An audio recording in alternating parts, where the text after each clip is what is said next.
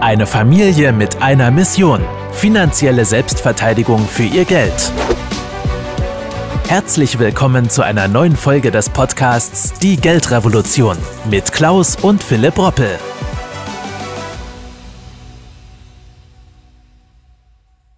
Herzlich willkommen zu einer weiteren Folge unseres Podcasts. Ja, und einsteigen und Ruhe bewahren. Das spielt ganz besonders beim Vermögensaufbau die zentrale Rolle überhaupt, vor allen Dingen dann, wenn wir mit der Börse unterwegs sein wollen und ein kleines oder auch ein großes Vermögen aufbauen wollen. Wenn Anleger auf wirtschaftliche, politische oder unternehmensbezogene Veränderungen reagieren, kann das deutliche Kursschwankungen natürlich an den Börsen zur Folge haben. Oftmals ist die Reaktion der Märkte auf solche Ereignisse heftiger als nötig. Für Anleger ist es deshalb umso wichtiger, Ruhe zu bewahren und nicht voreilig zu handeln. Was bedeutet das? Nun, Schwankungen sind bei langfristigen Anlagen unvermeidbar, gerade wenn wir an der Börse investiert sind und auch investiert sein bleiben sollen, auch wenn es mal turbulent ist. Dann die Konzentration auf die möglichst langfristigen Ziele, weil Vermögensaufbau geht nicht kurzfristig, möchte das immer wieder nochmal deutlich machen. Langfristig sollte das Ziel sein. Auch bei Kursrückgängen investiert bleiben, also nicht nervös werden, wie es ja leider zu Ausbruch der Corona-Krise an den Börsen dann bei vielen geführt hat, dass man ja panikartig in den Verkauf von gewissen Anteilen verfallen ist. Und das ist eigentlich immer Gift. Denn die Börse beruhigt sich ja auch äh, in der Regel wieder. Und das ist gerade nach Corona-Krise zum Anfang 2020 ja relativ zeitnah auch wieder passiert, die Erholung. Und das vermeidet auch die Realisierung letztendlich von Buchverlusten. Und dazu mal ein konkretes Praxisbeispiel für unsere Zuhörer was das Ganze hier etwas transparenter machen soll. Gehen wir mal in die Finanzkrise 2008 bzw. 2009 zurück, wo wir ja wissen, gab es auch so seinerzeit massive Kursrückgänge und Anleger, der zum Beispiel 2009 seinen internationalen Aktienfonds verkauft hat, ja, der hat natürlich entsprechende Buchverluste dann auch realisiert. Und es gab also im Prinzip, oder ja, wenn man rückschaut, letztendlich drei Möglichkeiten oder Alternativen. Und ähm, die erste ist, Beispiel, der Depotstand im Januar 2008 lag bei 10.000 Euro und im März 2009 lag er plötzlich bei 6.475 Euro. Was tun? Nun, kalte Füße Methode. Das ist der Punkt. Der Anleger hat die Fondsanlage aufgelöst und den Gegenwert zu drei Prozent pro Jahr festverzinslich angelegt. Solche Menschen gibt es immer wieder.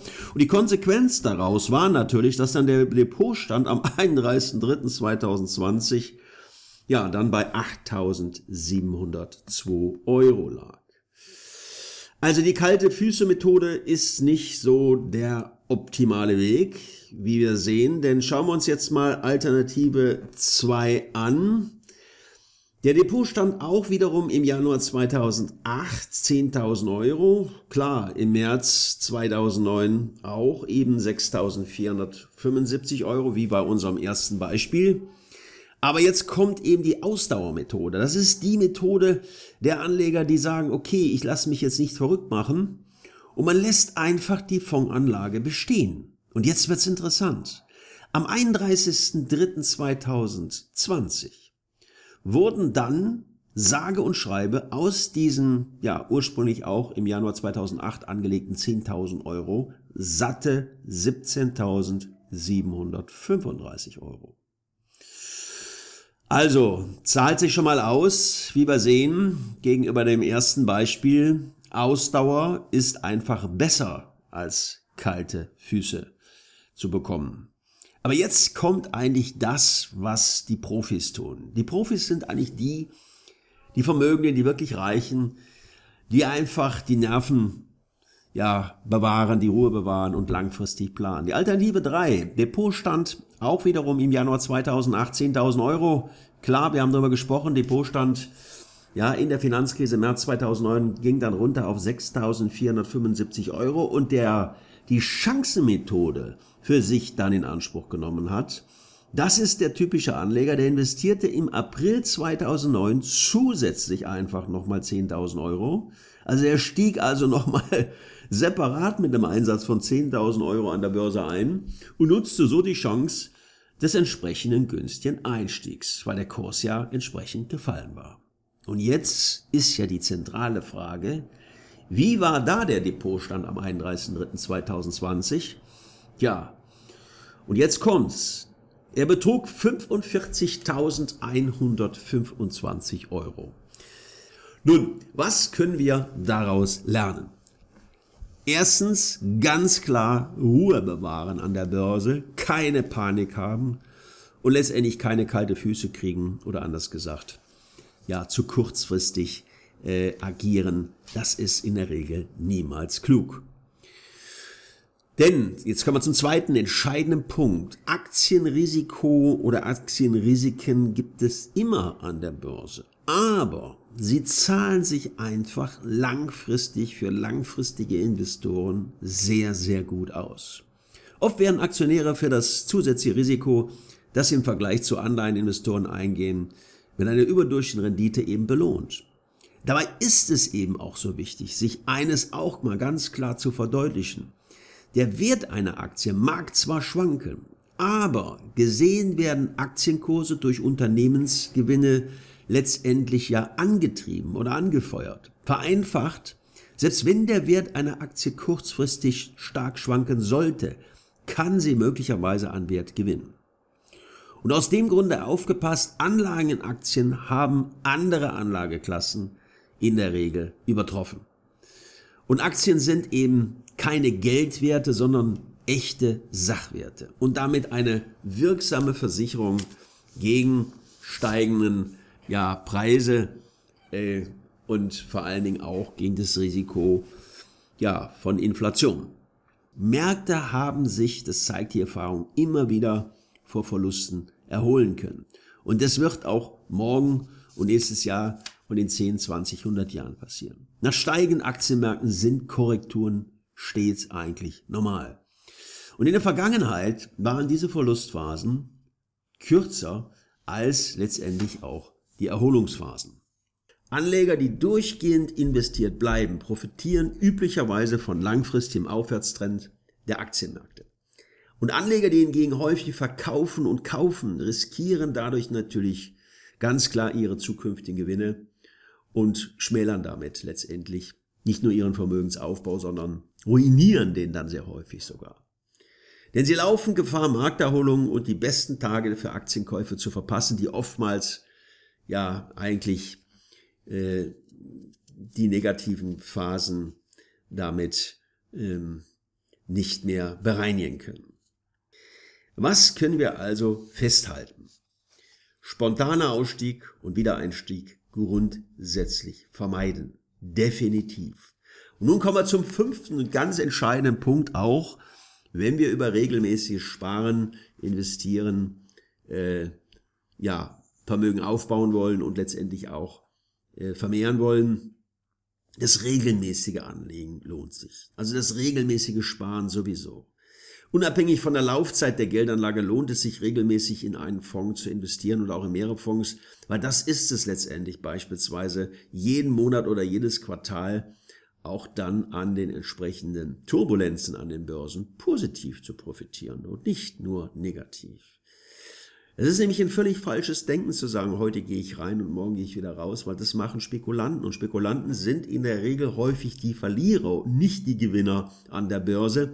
Und diese Strategie, investiert zu bleiben und nicht immer auszusteigen, nennt man auch ja, die Durchschnittskostenmethode oder auch Cost Average. Zwar sind Gewinne dadurch weder garantiert noch Anlagen gegen einen Marktabschwung mal gesichert, jedoch profitieren regelmäßige Anleger die auch in schwachen Marktphasen investiert bleiben, von den günstigen Kursen. Das senkt dann auch letztendlich die durchschnittlichen Kaufpreise beim regelmäßigen Sparen mit zum Beispiel Fondssparplänen äh, an der Börse, an den Aktienmärkten. Bei Fondssparplänen stellt sich die Frage nach dem richtigen Zeitpunkt also überhaupt nicht, denn man spart einfach regelmäßig durch. Ob der Kurs jetzt an der Börse oben ist oder unten ist oder in der Mitte, spielt keine Rolle. Man bleibt einfach investiert. Und in guten und schlechten Phasen wird immer automatisch und kaufmännisch richtig agiert. Insgesamt können wir also festhalten, es ist nicht gerade einfach, sein Vermögen immer genau in der richtigen Anlagen zu investieren oder in die richtigen Unternehmen zu investieren. Deswegen bin ich auch kein Freund von Einzelaktien. Wird sich der eine oder andere jetzt vielleicht auf den Schlips getreten fühlen, aber ähm, es ist eben sehr, sehr schwierig, Einzelaktien als Privatfrau, Privatmann rund um die Uhr checken zu können. Denn es erfordert sehr viel Zeit, sehr viel Wissen, man muss die Bilanzen studieren können. Man muss sich wirklich mit den Unternehmen intensivst auseinandersetzen. Und da scheitert es oft dran, dass man die Zeit nicht hat. Deswegen sind die Fonds letztendlich natürlich für viele Menschen ein etwas leichterer Einstieg, weil man eben hier nicht in einem Unternehmen investiert ist, sondern in mehreren, je nachdem, wie der Fonds zum Beispiel ein Aktienfonds weltweit oder europaweit oder deutschlandweit aufgestellt ist. Und die Erfolgsaussichten verschiedener Anlageformen, Sektoren oder Märkte können sich eben schnell ändern. Und deshalb ist es sehr riskant, nur in einen einzigen Fonds auch genauso zu investieren, wie wenn ich nur in eine Aktie gehen würde. Um mögliche Verluste auszugleichen oder zu minimieren, empfiehlt es sich, Anlagen möglichst breit diversifiziert zu streuen. Zum Beispiel über mehrere Aktienfonds oder auch Rentenfonds beziehungsweise Rohstofffonds äh, oder zum Teil auch Immobilienfonds. Wie im Winter, so auch bei der Geldanlage. Wer gut streut, der fällt halt nicht. Und es gibt auch noch eine Faustformel zum Schluss an dieser Stelle für die, die jetzt auch mit der Börse zukünftig Vermögen aufbauen wollen.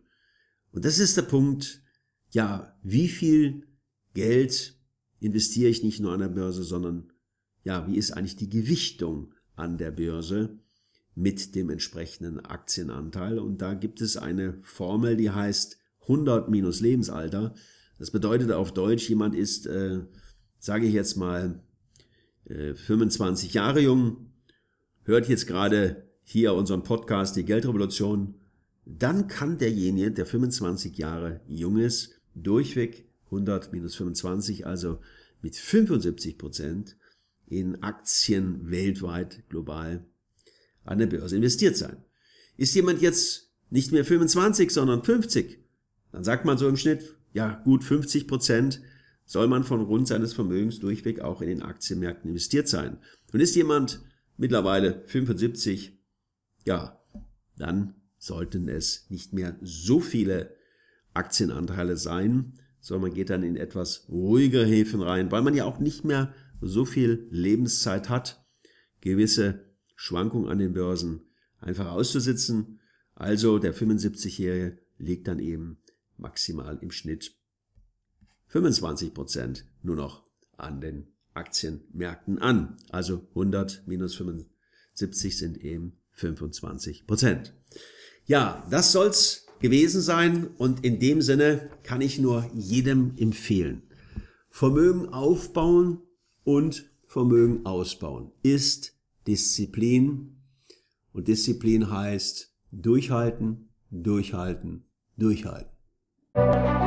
Vielen Dank, dass Sie heute wieder mit dabei waren. Wenn Ihnen gefallen hat, was Sie gehört haben und Sie wissen wollen, ob wir auch Ihnen beim Aufbau und Schutz des eigenen Vermögens helfen können, dann besuchen Sie www.klaus-roppel.de/podcast und buchen Sie einen Termin zum kostenfreien Erstgespräch www.klaus-roppel.de/podcast.